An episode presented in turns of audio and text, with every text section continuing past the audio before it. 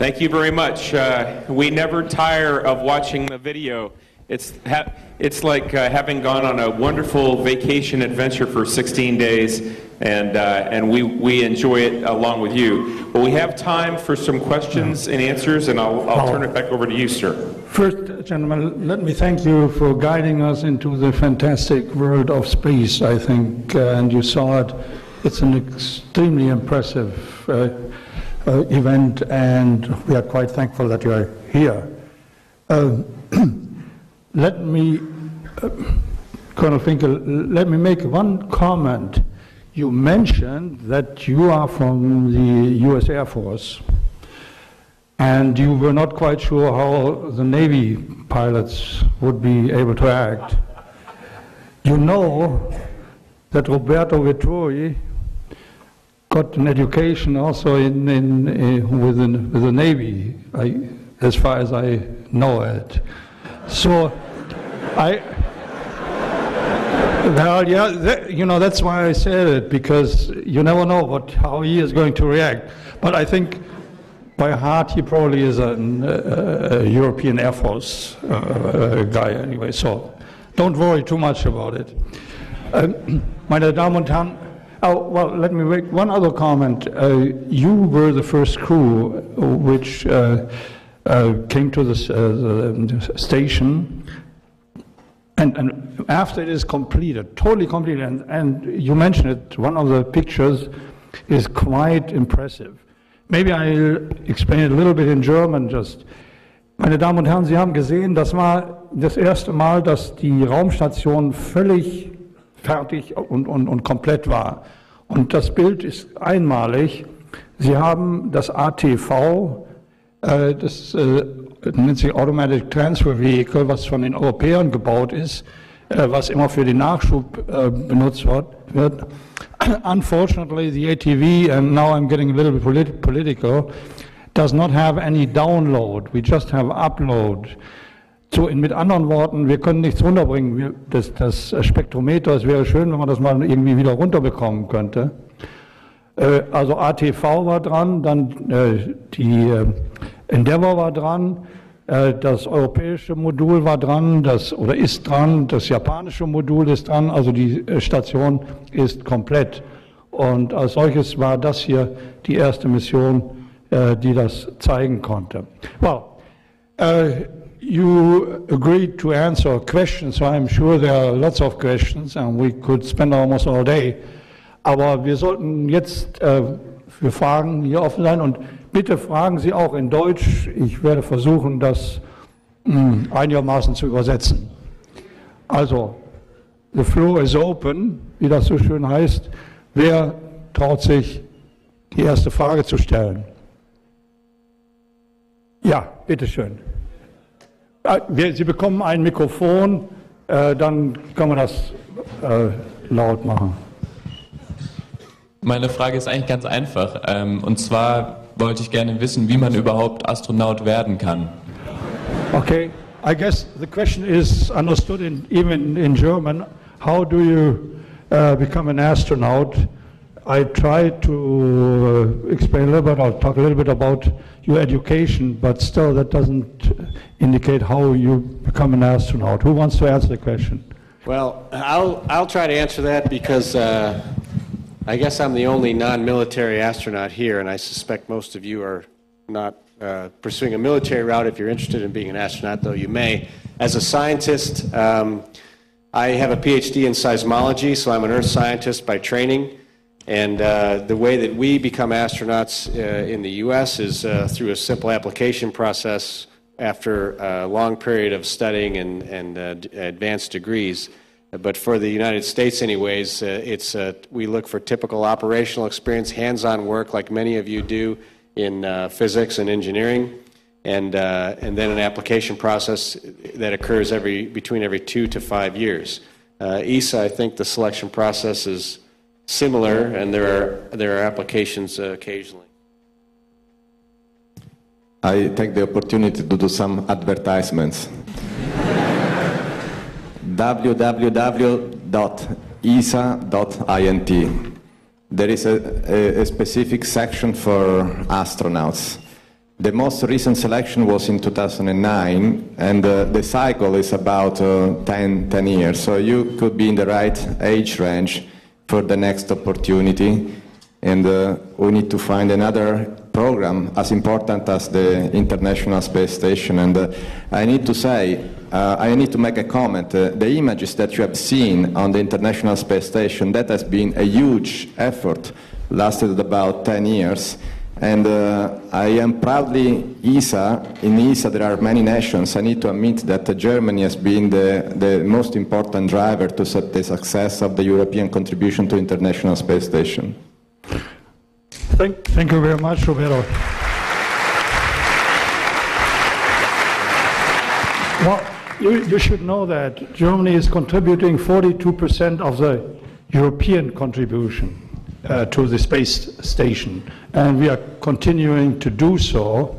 Uh, but again, I'm getting into a political. To become a, a, a- an astronaut, there are some other boundary conditions. One, you have to be either, if you are a United States citizen, to be a Purdue, an MIT, Naval Postgraduate School, or Air Force Academy student. In Germany, you have to be a student of KIT.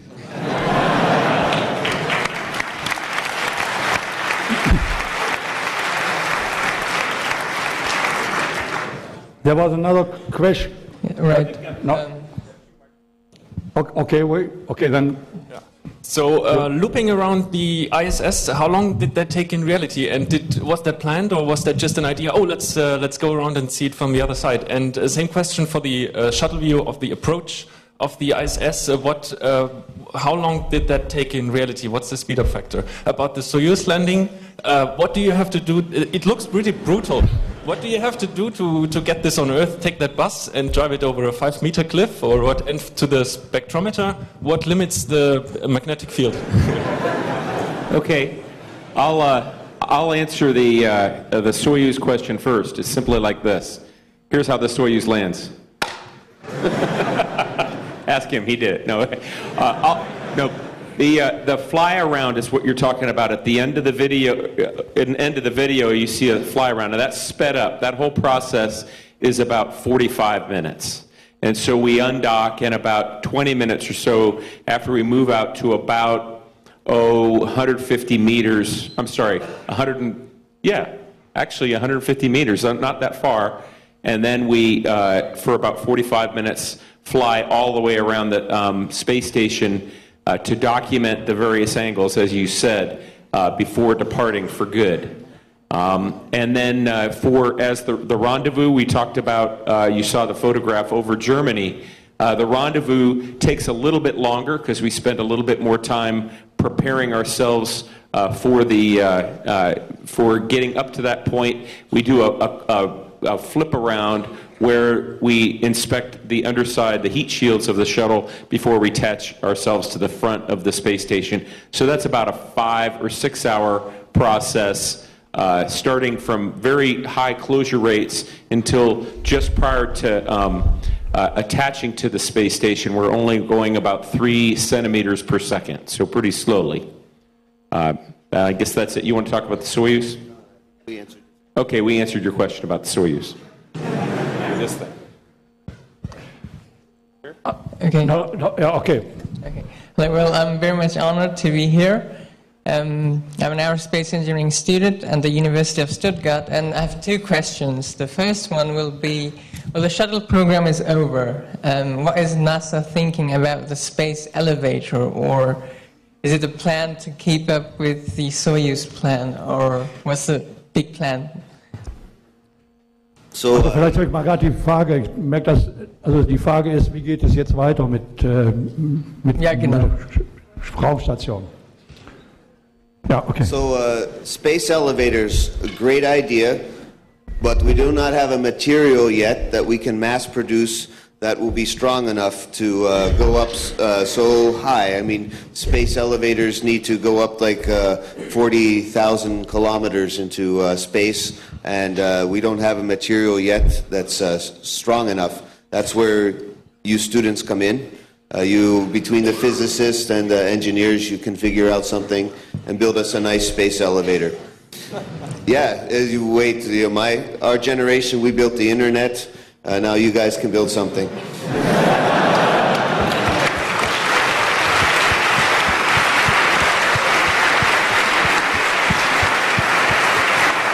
One, another thing we need uh, some help with is that uh, we have stopped flying the space shuttle. Uh, like the professor said, we have mixed uh, feelings about that. But one limitation of the space shuttle, there are very few that it has, but one of its main limitations, it can go only up 500 kilometers. And 500 kilometers is not all that uh, far away. Uh, I know my colleagues and I would like to go explore even farther away. So to the moon, even just to high Earth orbit where the communication satellites are, to an asteroid. So we need a different space vehicle for that. Uh, recently, NASA announced uh, SLS, Space Launch System. We will take some uh, parts from the space shuttle, uh, some new engines also, along with some older ones, put them together in a new formation, and with the new SLS, we will be able to go uh, very far away. This is exciting. Uh, however, we still need to get into low Earth orbit. And the last part of your question was, yes, uh, we will continue flying Soyuz. Soyuz is a wonderful vehicle. Myself and uh, Navy Colonel uh, Vittori here.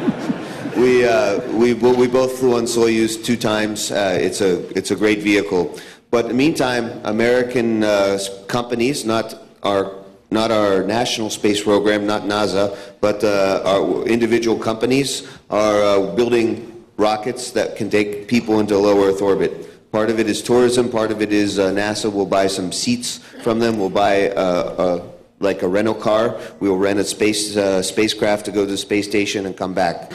Just as we uh, uh, in the West have invented the airplane and now everybody can fly an airplane, we're hoping to do the same thing with spacecraft and develop a new industry and uh, more jobs and uh, more excitement for people. Well, but the next vehicle will not, probably not be a winged one, but it will be more closely related to uh, the Apollo structure. Yes, the capsules are very efficient, uh, very efficient. I have to admit, I'm not too happy about it, but it, Well, you're it's the way well. it is. A KIT can develop their own also. Yeah, yeah. I can see these students are very smart. right, right, right. We're trying to do that. Da war eine andere Frage. So this may be a somewhat personal question, but what did you guys do on your day off apart, of, apart from floating around in zero gravity, which is fun, obviously?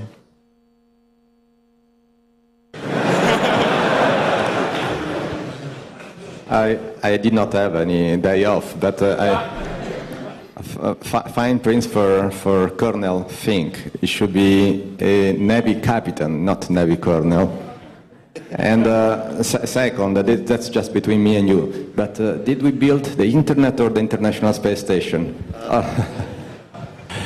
Um, the day off, uh, no, we, I, I, don't remember um, doing, doing one day completely off, but we, I, we did get uh, some, some time off, and uh, my personal objective was silence, to take a good picture, okay? Sounds, sounds a, a, a very, very easy task, but it is not. And uh, I was, uh, I, I am not a photographer, okay? I barely know how to push the button, and I usually get that wrong too. But uh, wh- when I got to space, I thought that some of those, uh, something of the view were absolutely incredible, especially at night. So I, I tried in the 16 days that I had the space to, to make up for the huge gap between me and the camera and trying to make a picture of the sky at night. And the one that you have seen is one, uh, the, during the presentation is one of those, unfortunately it's not mine, but uh, yeah, I, I spent a lot of time trying to capture the beauty of the universe uh, with, from, from, from, from the station. Well, but, you know, I think you're probably a physicist, aren't you? You're not? Okay.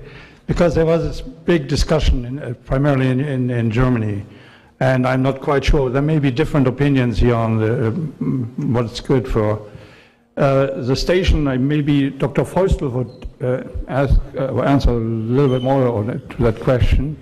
The question of what we did on our day off? Yeah, no, and what, what it is good for, because uh, physicists only were, were convinced uh, after uh, the Hubble telescope was uh, fixed that the shuttle is something, or is worth its money.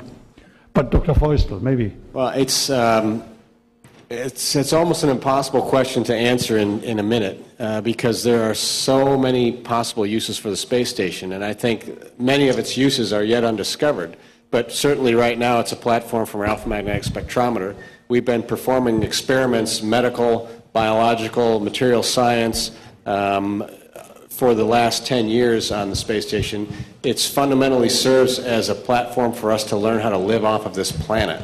Um, and that's important because as a human species, we, at least we all believe, and I think, I hope some of you believe as well, that um, humans uh, have to have the ability to explore, to live off of this planet, and, and to uh, have our species uh, be able to live further than, than, uh, than what our life expectancy or the reality of it is on this uh, planet Earth. Single planet species do not last forever, and right now we are a single planet species. So it's not going to be our lifetimes, I don't think, although it's, it's possible that, that we need to worry about uh, you know, the inability to stay on this planet, but uh, potentially generations to come. Uh, our humans will need to be able to live off this planet, and the International Space Station is just a start of us uh, uh, developing that capability. We've only been at space exploration and human spaceflight for 50 years. Uh, it's, it's insignificant in the terms of any program and even our lifetimes and, and, our, uh, and our existence. So we're just getting started. We're at the infancy, infancy, infancy of the program, and the space station is just a start. Okay, next question. It's very difficult to see where are our mics. Okay, fine. So uh, my question is, um, do you like science fiction and what is your favorite one? Oh, we have an actor here, you know. So, The, uh, Mr. I think we all uh, enjoy uh, science fiction, and uh, what I really enjoy about science fiction, it opens up the human mind to think of the possibilities. But we at NASA, uh, we at the DLR, uh, we take uh, we take these imaginings and we make them for real. That that is what's uh, really exciting about uh, about uh, our job. That's what's really exciting. That what makes me excited to be an engineer and to be a scientist is that you can imagine something and then you can make it into reality. So yeah, uh, for my year aboard space station, not on this mission but previous missions, I had to teach uh, NASA what electronic books were because previous crew members would bring up one or two books. I read uh, about 75 books uh, mostly science fiction while I was uh, in my free time. And uh, so we could not afford to send up 75 real books. So we, I read a lot of electronic books while I was up there. And I have many favorite authors. And uh, again, I'm just very amazed that human beings, we can imagine everything and we can then build it. okay, thank you very much. I think we should come to one of the last Uh, questions. one last Yes. uh, question, please. Um, on the pictures of the spacewalks, I didn't see any ropes or cables going from you to the uh, station. Uh, were you in any danger of uh, floating away, or were you secured, or, or do you have a propulsion system with you? We, we are always in danger. It's very scary.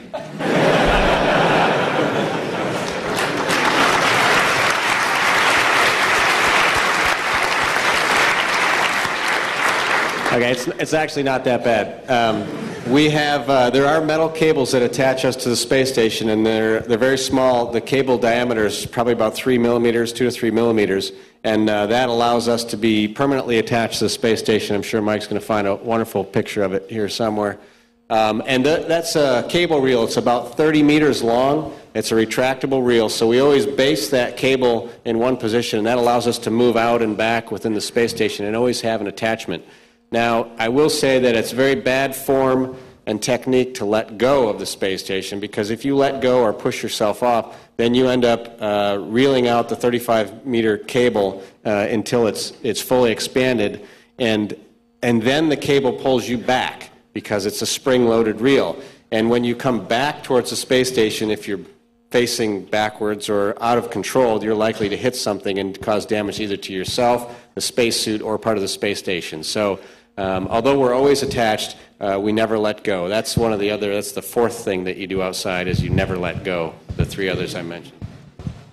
Okay, final question. Up- Do you have already the microphone? Oh, Who has it? So we'll come back to with the microphone, but let's first answer that question. Yeah, Okay. bitteschön. Okay, so my question is you know, there have been space tourists who paid millions and millions of dollars to go up to space. And I want to know if you personally believe that the experience of being in space and being weightless is worth so much money. Well, as a uh, German friend of mine said uh, the other day, uh, it's worthless. I'm joking. He said it, he said it's worthless, but he meant it was priceless. And and it's so funny how language you can change some words. You know, I was trying to tell a joke and I said, uh, "Ich bin ein Schmerz," you know, instead of "Ich mache ein Schmerz." So anyway, I was just joking. Scherz, Scherz, Scherz. Chance. Was? Okay, there we go.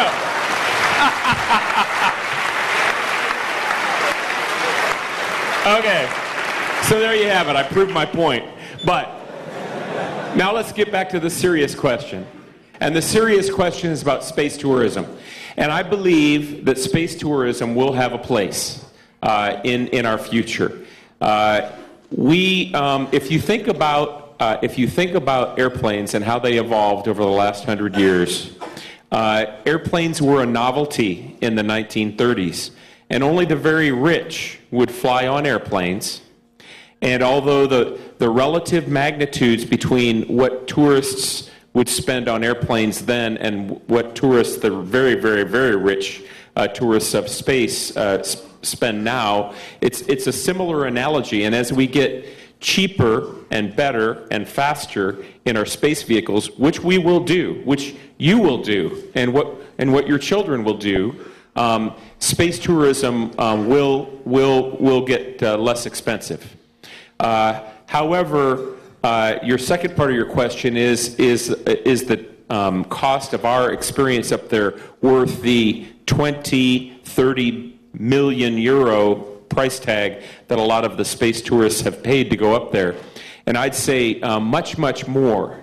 And the reason is because uh, the space tourists, they're, they're, they're doing something that they're experiencing themselves and they're sharing with their groups, whether it's a company or, or their, you know, their organization or, or their family, or, you know, and also for their personal enjoyment.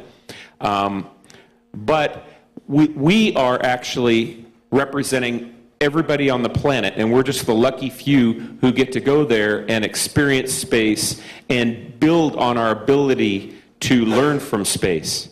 Because space is a natural frontier. It's the next. It's the next uh, unknown. You know, we were uh, uh, driving ships 200, 400, 600 years ago, uh, discovering new lands. Now we fully have our lands on our planet um, discovered, and going out into space and learning those new things, that's the next natural frontier. Uh, uh, we've also gone deep into the ocean. That's another thing we could do. We can go deep inside of our Earth. But um, it's natural. We're an exploring species, and we're going to go do that. And so every moment that we were in space was precious, priceless. and, uh, and so I think it's worth every penny. Okay. Okay, we've got one final question. There was final question up, up there. Well, um, I was thinking uh, after the launch, um, is your uh, path accurate enough so that you arrive just in front of the space station without uh, intervention? Or is it like uh, you arrive in the general region in space and then you have to search? What what you are talking about is transfer to the station, right, after, uh, after uh, uh, the round, rendezvous. The rendezvous. Yeah, to get to, to the International Space Station, there is a special phase of the flights that is called rendezvous. So after launch, you get to about 200 kilometers, and then you adjust your orbit, and then you start an entire procedure that takes a few hours that uh, will allow you to get uh, progressively closer until the, the, the final part, and uh, the, the, the contact between the, the, shuttle and the, and uh, the International Space Station. What, what is absolutely incredible is the way we do it. And what is impressed me is not so much the, the initial part as the final part. Those two objects are flying in a formation at uh, 24,000 kilometers per hour, that is 8 kilometers per second, uh, and they need to rejoin with a preciseness that is incredible. But it, I guess we have to close it off now with the questions. But uh, one uh, addition to that answer is, you first, uh, it took him almost a day or a day and a half. First, uh, uh, they went in the first orbit, and then uh, there's a transfer orbit in, to the uh, station. It, it takes about a, day and a half, I guess, something like that. Meine Damen und Herren, ich muss leider äh, die Fragen, äh, das Frage- und Antwortspiel hier doch beenden. Äh, there are some mechanical engineering classes, and I don't want to uh, jeopardize uh, the success of the next astronauts. Uh, but we still have two short uh, points here in our uh, agenda. And, and uh, one is to recognize our uh, scientists here from Karlsruhe who have been active in the uh, development and application of the spectrometer. And I turn it over again to Mr. Johnson. All right, we've got uh, two montages that we'd like to present. Uh, Melanie, if you could come up here, please. And Andrea. Andreas.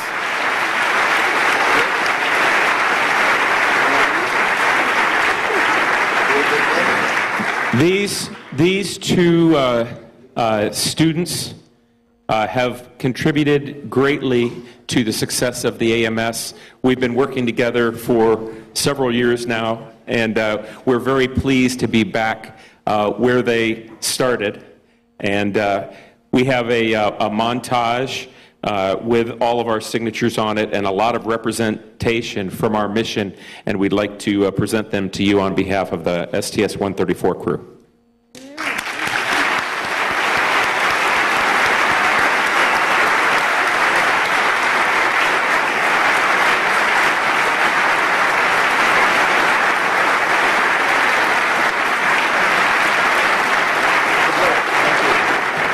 Good job. All right. Thanks a lot. You're very welcome. Also, we would like uh, to present, which, which is the first montage, to the, to the university. And uh, uh, Dr. Barnstead is, is gone, so Dr. DeBoer, if you would like to uh, accept on behalf of the university.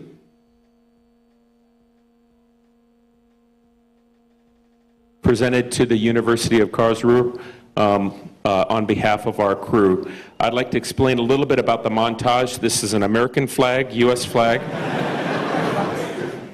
And this is a patch, and those two items uh, traveled with us on our space shuttle, aboard our space shuttle. So they traveled about uh, 10 million kilometers around the Earth over those 16 days. As well, we have that uh, beautiful photograph taken by Mike Fincke. We have a picture of the space station with the shuttle attached, that very rare photo that was taken by the Soyuz. We have a launch, we have a landing, and then you have a silly crew down here. So thank you very much.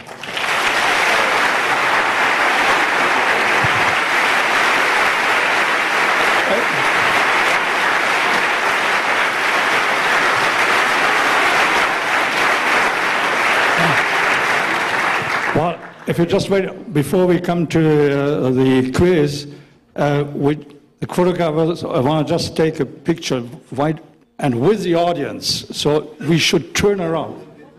Oh, Ein Moment, bitte. We have one more. So, Professor Wittig, please come. And this is the same montage. He didn't know about it. That's why he was trying to progress in proper German fashion. Um, but we have the same thing, the flown artifacts, uh, for, for all the great work that you've done at this university and in this community for our space program. Thank you. Thank you.